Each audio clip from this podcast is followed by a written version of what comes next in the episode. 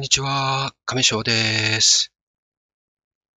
えー、新しくね、この衣装をちょっと変えてみました。うん、やっぱりこの背景に合うカラーリングと、うん、ちょっとなんかね、えー、ラジオパーソナリティっていうんですかね、ラジオ DJ っぽい、なんかちょっと業界人っぽい感じの奇抜なあからデザインにしたくて、えー、ちょっと色をね、こういう色にしてみました。背景のね、レンガ色に映える色として青にしようかなと思ったんですけど、奥のね、このネオンサインと私のアフロ頭、ブルーがね、やっぱり同じ色だとちょっと面白くないので、えー、こういう色にしてみました。どうでしょうか？あ結構ね、えっ、ー、と、背景の色にね、えっ、と、なんていうんですかね、えー、生えているんじゃないかなと思います。感想をお待ちしていま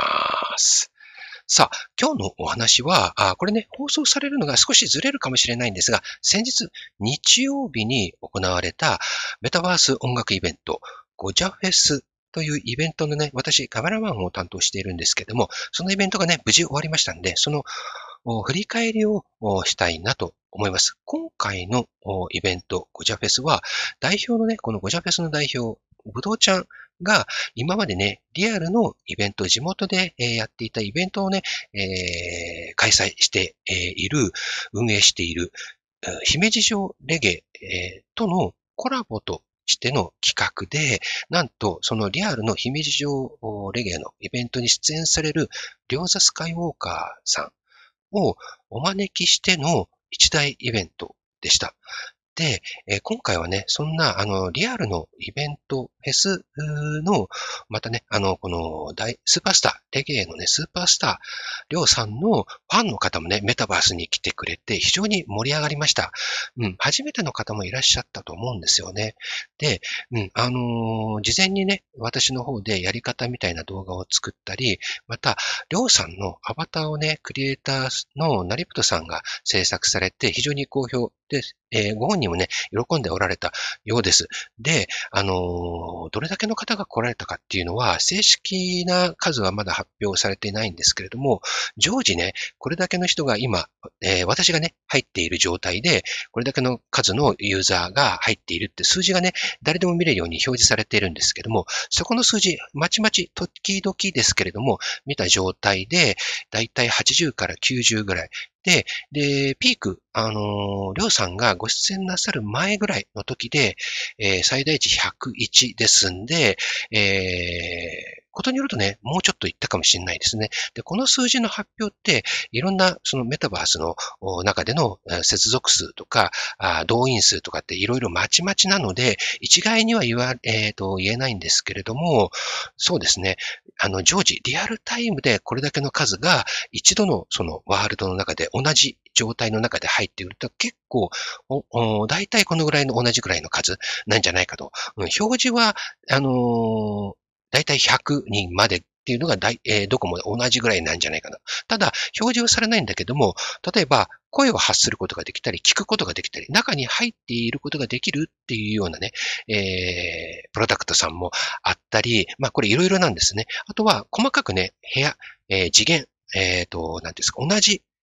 このワールド、世界の中なんだけども、入っているお部屋みたい、空間みたいなものが、こう、分けられちゃう。強制的にどんどん分けられちゃうっていうところもあるんですね。だから一つのお部屋、空間、次元の中にこれだけの数が入ってくる、入って、この、えっ、ー、と、イベントを楽しむっていうのは、うん、なかなか、あのー、あまりないんじゃないかなと思います。えっ、ー、と、このプロダクト、リアムさんは音響面すごくね、好評で、あの、他のところよりもね、この辺の部分の労力を他のところよりも倍以上かけているっていうような、あのープロダクトさんの発表もありますので、まあ、これ、えっ、ー、と、私の直接ね、お話聞いたところなので、えー、アーティストさん側でもね、あの、そういうふうに非常にいいっていうのをね、えー、伺っています。なんで、えっ、ー、と、歌配信とかね、何か、あの、音楽関係のところで発信をされている方は、ぜひメタバースで、それならリアムさんをお試しになられたらいいのかなと思います。で、今まだね、アルファテスト版ですので、いつでもね、体験できるわけではないんですが、イベントが企画されている前後では、あの、体験することができます。ゴジャフェス毎月第1日曜日やっていますので、その前後ですね、えっ、ー、と、入ることができます。ぜひ、リアム R-I-U-M、リアムです。検索いただいて、私の方の SNS、このスタイフの方でも概要欄に貼っていますので、もしね、リンククリックされて、えー、されましたらあ、スマートフォンタブレットはアプリ、パソコンはブラウザで体験することができます。さあ、そんなね、今回のゴジャフェス、えー、姫路城レゲエコラボイベントなんですが、レギュラーメンバー、いつも出演されている、えー、ズンさん、そして、ズンさんはね、今回、いつもね、バンドさんとまた、いろいろ交流のあるアーティストさんのグラップラーさんも、えーそえー、一緒にね、一緒の枠で出演されました。えー、あの、アコースティックでね、されて、あのー、出演されて、えー、いつもね、音楽、あパフォーマンスされている方々なので、非常になんかね、エモいっていうか、なんかね、結構ハートにこうグッとくる、なんかね、野外で聞くとさらになんか、こう、入り込める、なんかね、演奏なんですよね。うん。そんなね、ズンさん、グラップラーさんが出られて、その前にね、いつもサウンド担当、そしてね、BGM や、その盛り上げでされ、あのー、音楽で、演出をしてくれる、タクちゃんが、あ最初にスタートを盛り上げてくれました。そして、えー五郎同行ひらきっぱーずさん、あのー、新しいメンバー、メカメイドさんも、えっ、ー、と、入って第2回目ですかね。で今回新曲携えて、えー、やってこられました。相変わらずのね、このなんかすごい、なんか大人の、なんかね、えー、こう、ちょっとね、えー、やんちゃな感じの、もう本当にヒップホップのね、えー、今ね、リアル、あの、ごめんなさい、リアルの世界の、いわゆるね、メジャーなところではあまりない、まあね、あの、本当に、えっ、ー、と、各地域とかね、いろんなところでヒップホップ、ラップをね、あの、楽しんでる方もいらっしゃると思うんですけども、あの、すごくね、まあ、私はあんまり、いろんなとこ行ったわけじゃないのがあれですけど、独特の、このラッパーさん、ヒップホップの、アーティストさん、ユニットさんです。そして、えー、シードブラザーズさん、えー、クッシュさん、KJ さんのユニットも、いつものお約束のね、最初の冒頭の、まあ、挨拶というかね、あるんですけども、それもね、今回も安定の、えー、人笑いをして、えー、スタートとなりました。なんかね、えー、今回ね、え、ちょっとね、今まで、えー、なんていうんですかね、えー、と、KJ さんの方がね、いろいろ、体調のところもあったようなんですけど、もう、もうこれから大丈夫だな、ガンガン行くぜっていうふうにおっしゃられてたんで、これからまたね、来月、来年とね、えー、また楽しませてくれると思います。なんで、今回ね、また、あのー、シードブラザーズさんもね、えー、いつもとちょっと違う新しいバージョンのね、えー、楽曲披露してくれました。うん、なんかね、えー、毎回毎回ね、え、ちょっとずつ新しいものを出してくれたり、また新しいなんか、こう演出をしてくれたり、え、してくれるのがね、こう、本当に毎回見ても飽きないゴジャフェスなんですよね。そして最後、鳥を務める、えー、両座スカイウォーカーさんの、このパフォーマンスがね、やっぱり、あのー前日、あ、当日前だけでなく、ちょっとね、別日で、あの、リハーサルされて、その時はね、ちょっと私立ち会えなくて別の撮影があったんですけども、もうしっかりね、そこでもね、あの、リハーサルされたそうなんですけれども、またね、当日前に、えー、もうリハーサル、音響面でね、しっかりされていて、なんかね、私ちょっと詳しくはないんだけども、本当にね、ね、ね、あの入念に、あのサポートの方と、ここがこううまくいってるかとかっていうのをね、非常にね、熱心にされてるのがね、なんかすごく、すごいなと思いました。うん、やっぱりすごくね、慣れてるベテランの方だとは思うんだけれども、そこをね、まましてやね、オンラインでメタバースね、初進出だったということもあるのかもしれないんですけども、非常に入念にされてるのがすごいなと思いました。うん。で、あのー、その後のね、パフォーマンスも、あのー、ごちゃべスのね、リアム会場は、すごくね、ステージがね、広いというかね、あの